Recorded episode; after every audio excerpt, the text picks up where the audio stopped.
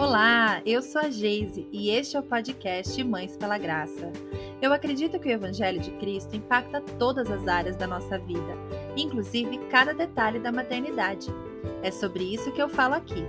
Que este podcast possa encorajar, confrontar e confortar você na sua jornada. Seja bem-vinda!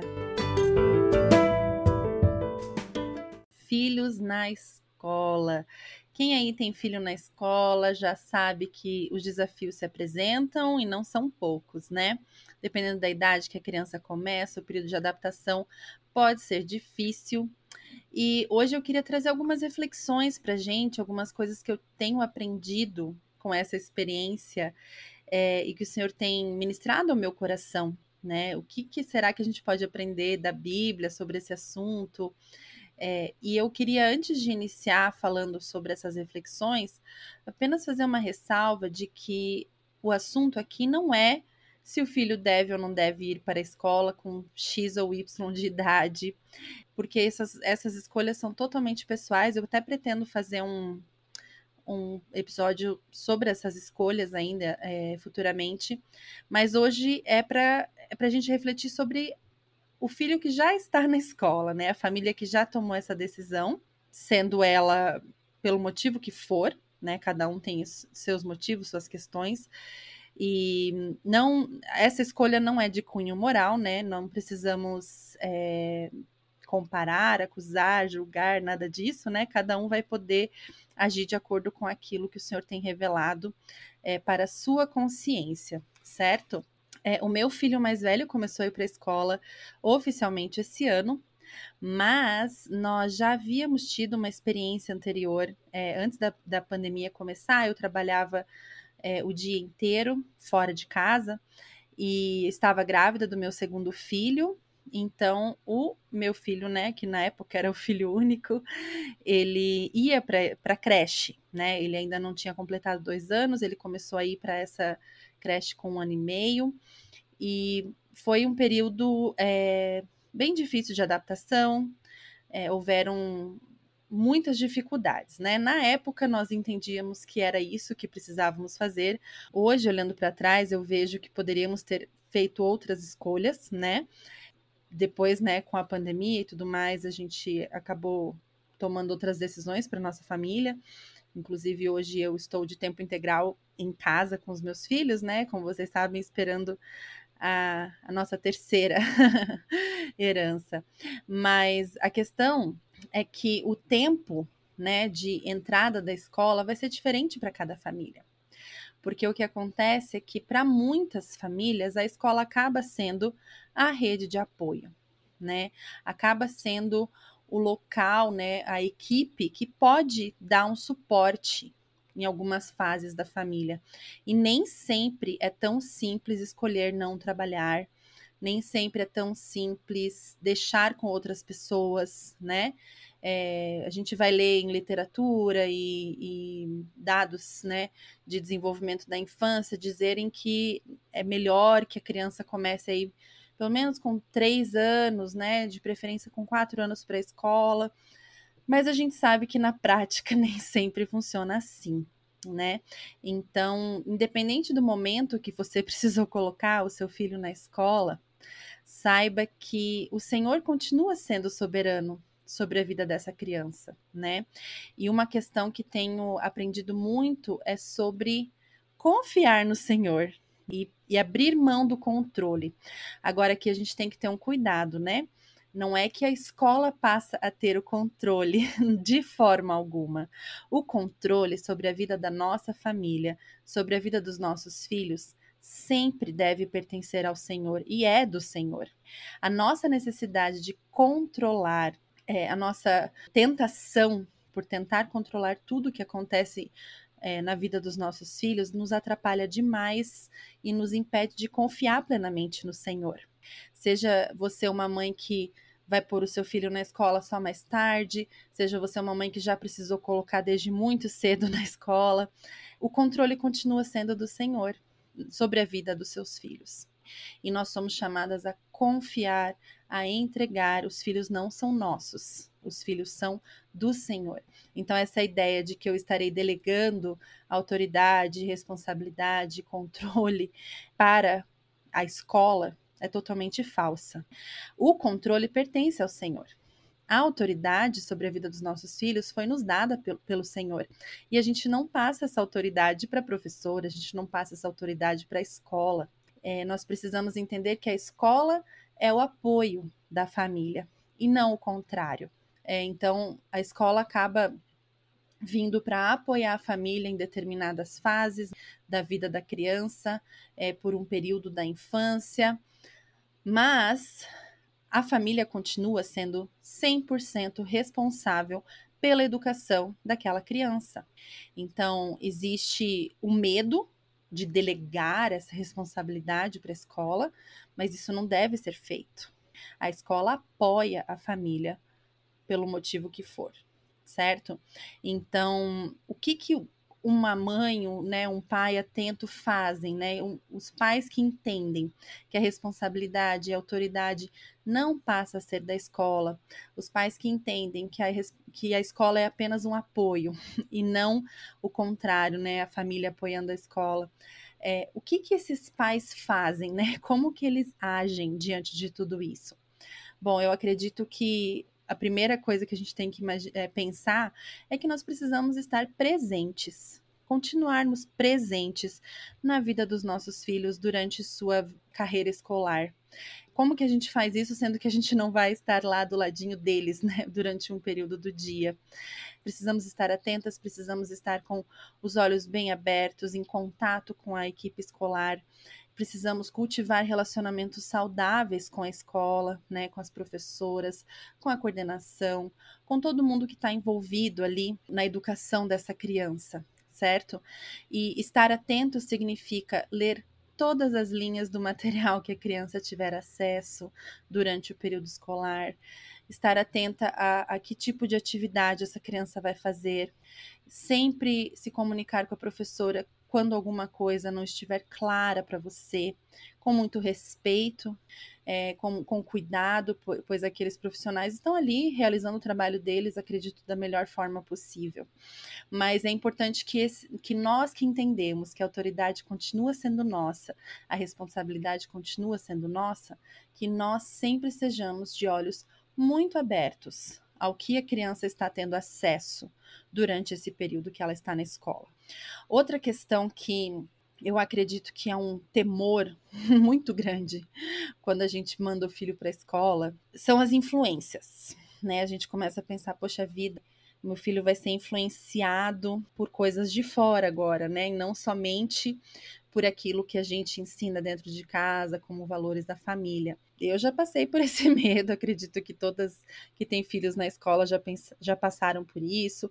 Às vezes a gente até começa a ver algum comportamento diferente, aprender a falar umas frases que não falava antes, né? Que é por influência, realmente isso existe, né? Agora, a gente precisa voltar para o Evangelho e lembrar que todos nós somos pecadores, os nossos filhos também e que o nosso maior problema é o nosso pecado, aquele que está dentro do nosso coração. É com isso, é, é, é, é isso que o Senhor batalhou, é, é, é isso que o Senhor derrotou lá na cruz por nós, nos perdoando de todo o pecado, aniquilando o mal que havia no nosso coração.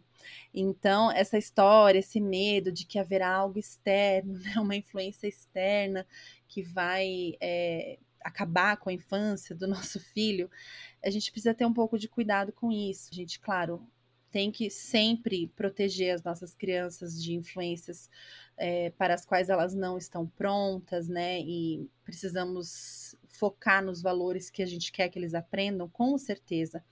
Mas a gente precisa tomar cuidado, né? Com esse orgulho também, de achar que é um problema lá de fora, que aqui na nossa casa não existe problemas, que agora o meu filho começou a desobedecer por causa de uma influência lá de fora.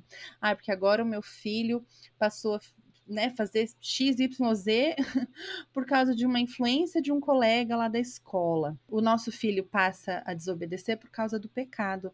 Nosso filho desobedece porque ele também tem pecado no coração.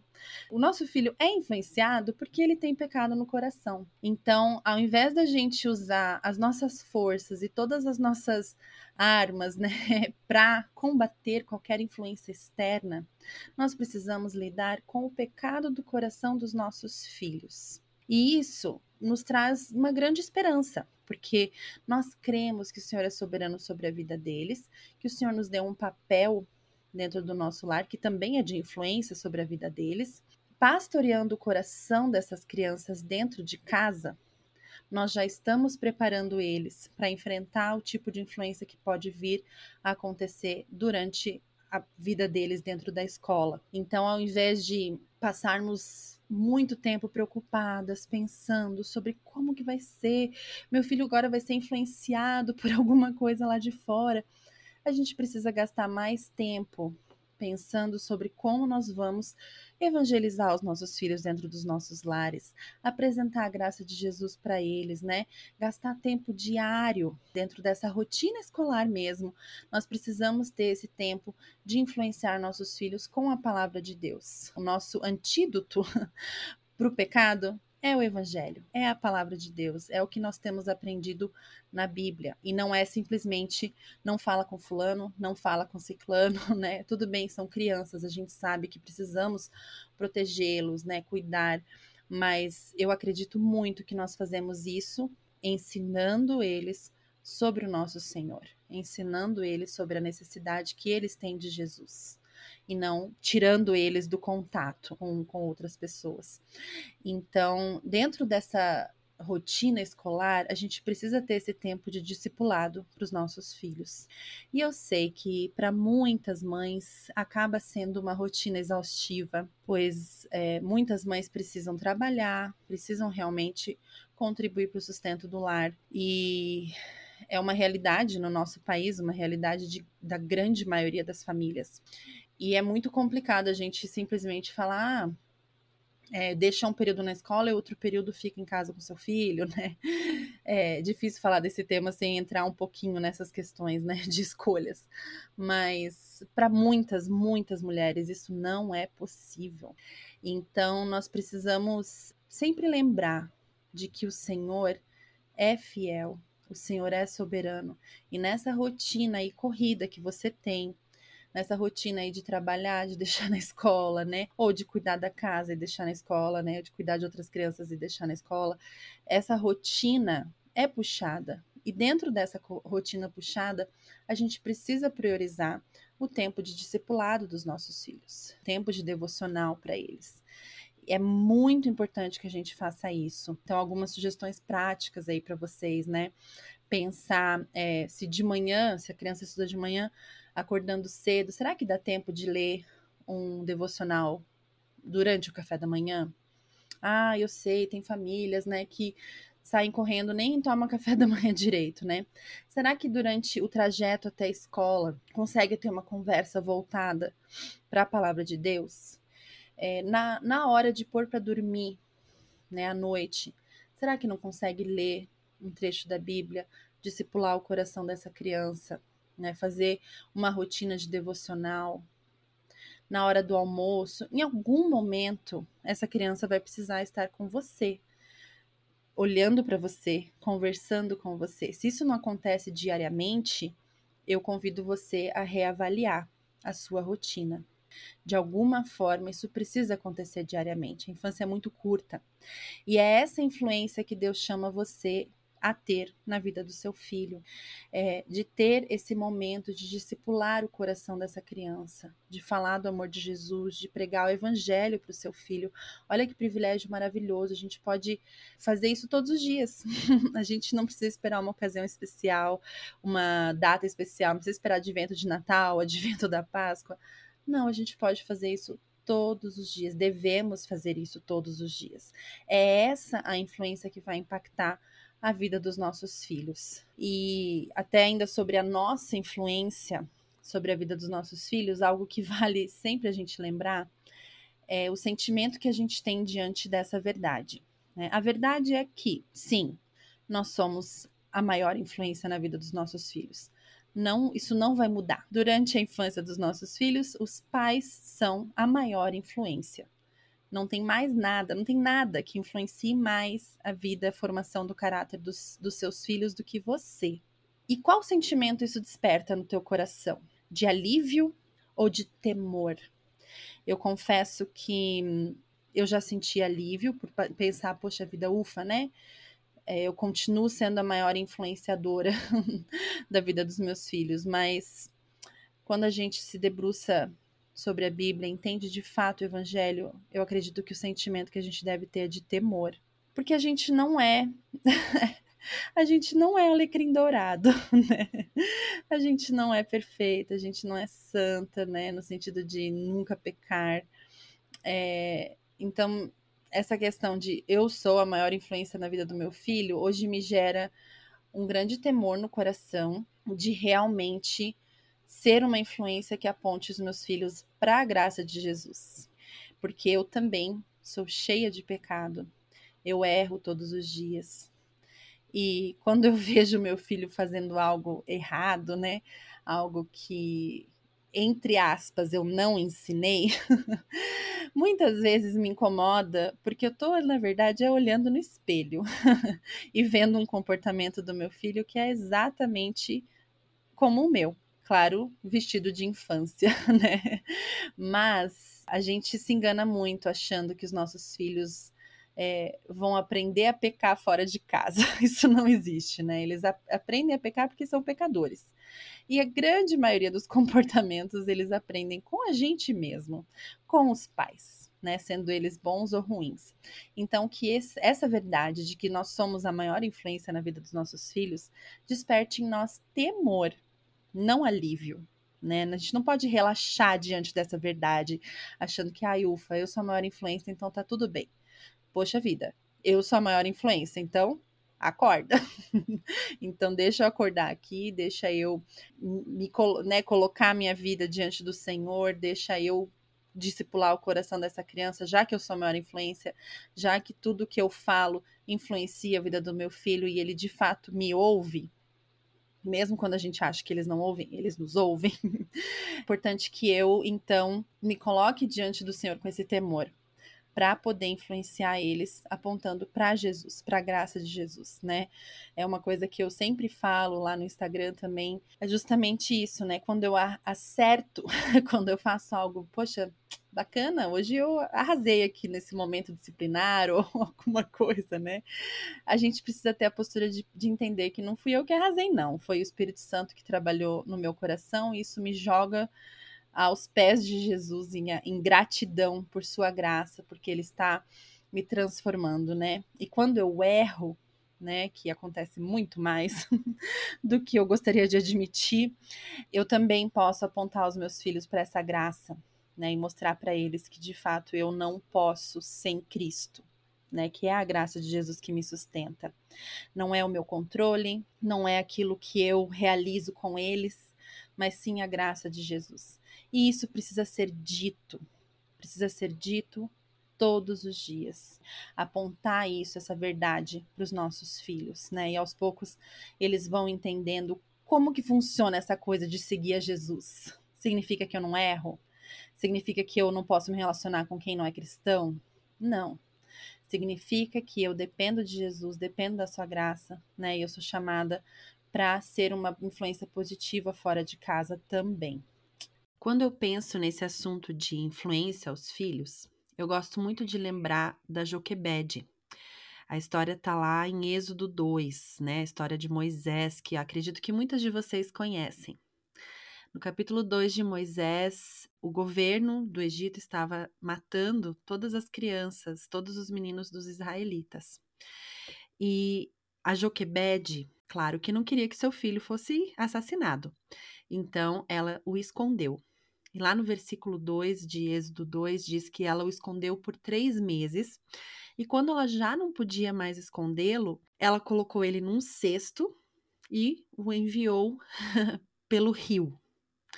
E lá ele foi encontrado pela filha do Faraó, e pela grande graça do nosso Deus, a filha do Faraó aceitou a sugestão da irmã do Moisés, a Miriam, de cuidar desse, desse menino, né? De deixar que uma mulher dos israelitas cuidasse desse menino para que né, ele fosse amamentado e, e cuidado até os sete anos de idade. Então, alguns detalhes dessa história acho que se aplicam um pouco às nossas situações de agora, né? Nós podemos aprender com a Joquebede. E uma das coisas que eu pensei é que nós teremos tempos diferentes, né? Cada uma de nós vai poder esconder o filho, entre aspas, por um período diferente. Né? A Joquebede pôde esconder o Moisés por três meses apenas. E teve que ter uma grande confiança no Senhor, né? Ter uma grande fé de que o Senhor tinha um plano para a vida dele. É, talvez você possa esconder o seu filho por um tempo menor, maior, não sabemos, né? Até existem países onde a mulher não tem nada de licença de maternidade, né? Licença maternidade. E precisa voltar ao trabalho muito mais rápido, né? E claro, né? O, o exemplo da Joquebed é muito mais extremo, mas para nós é interessante observar essa questão da confiança que ela depositou no Senhor. E nós podemos sim aprender dela.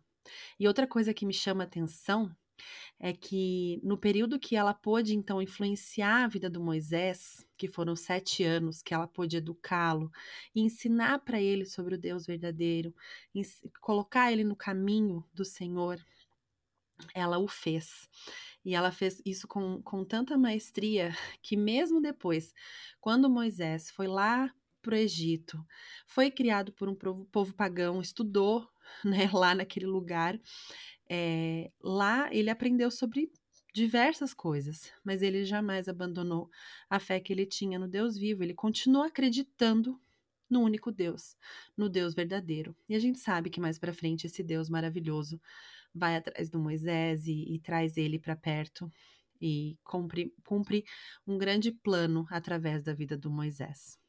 Então, esse exemplo da Joquebed é algo para a gente realmente se apegar no sentido de confiar no Senhor pelo tempo que a gente puder segurar os nossos filhos e depois precisar soltar um pouquinho, né? Colocar no cestinho e deixar o Senhor guiar partes que a gente não pode e também aproveitar o tempo que o Senhor deixa os filhos conosco para ser uma boa influência na vida deles.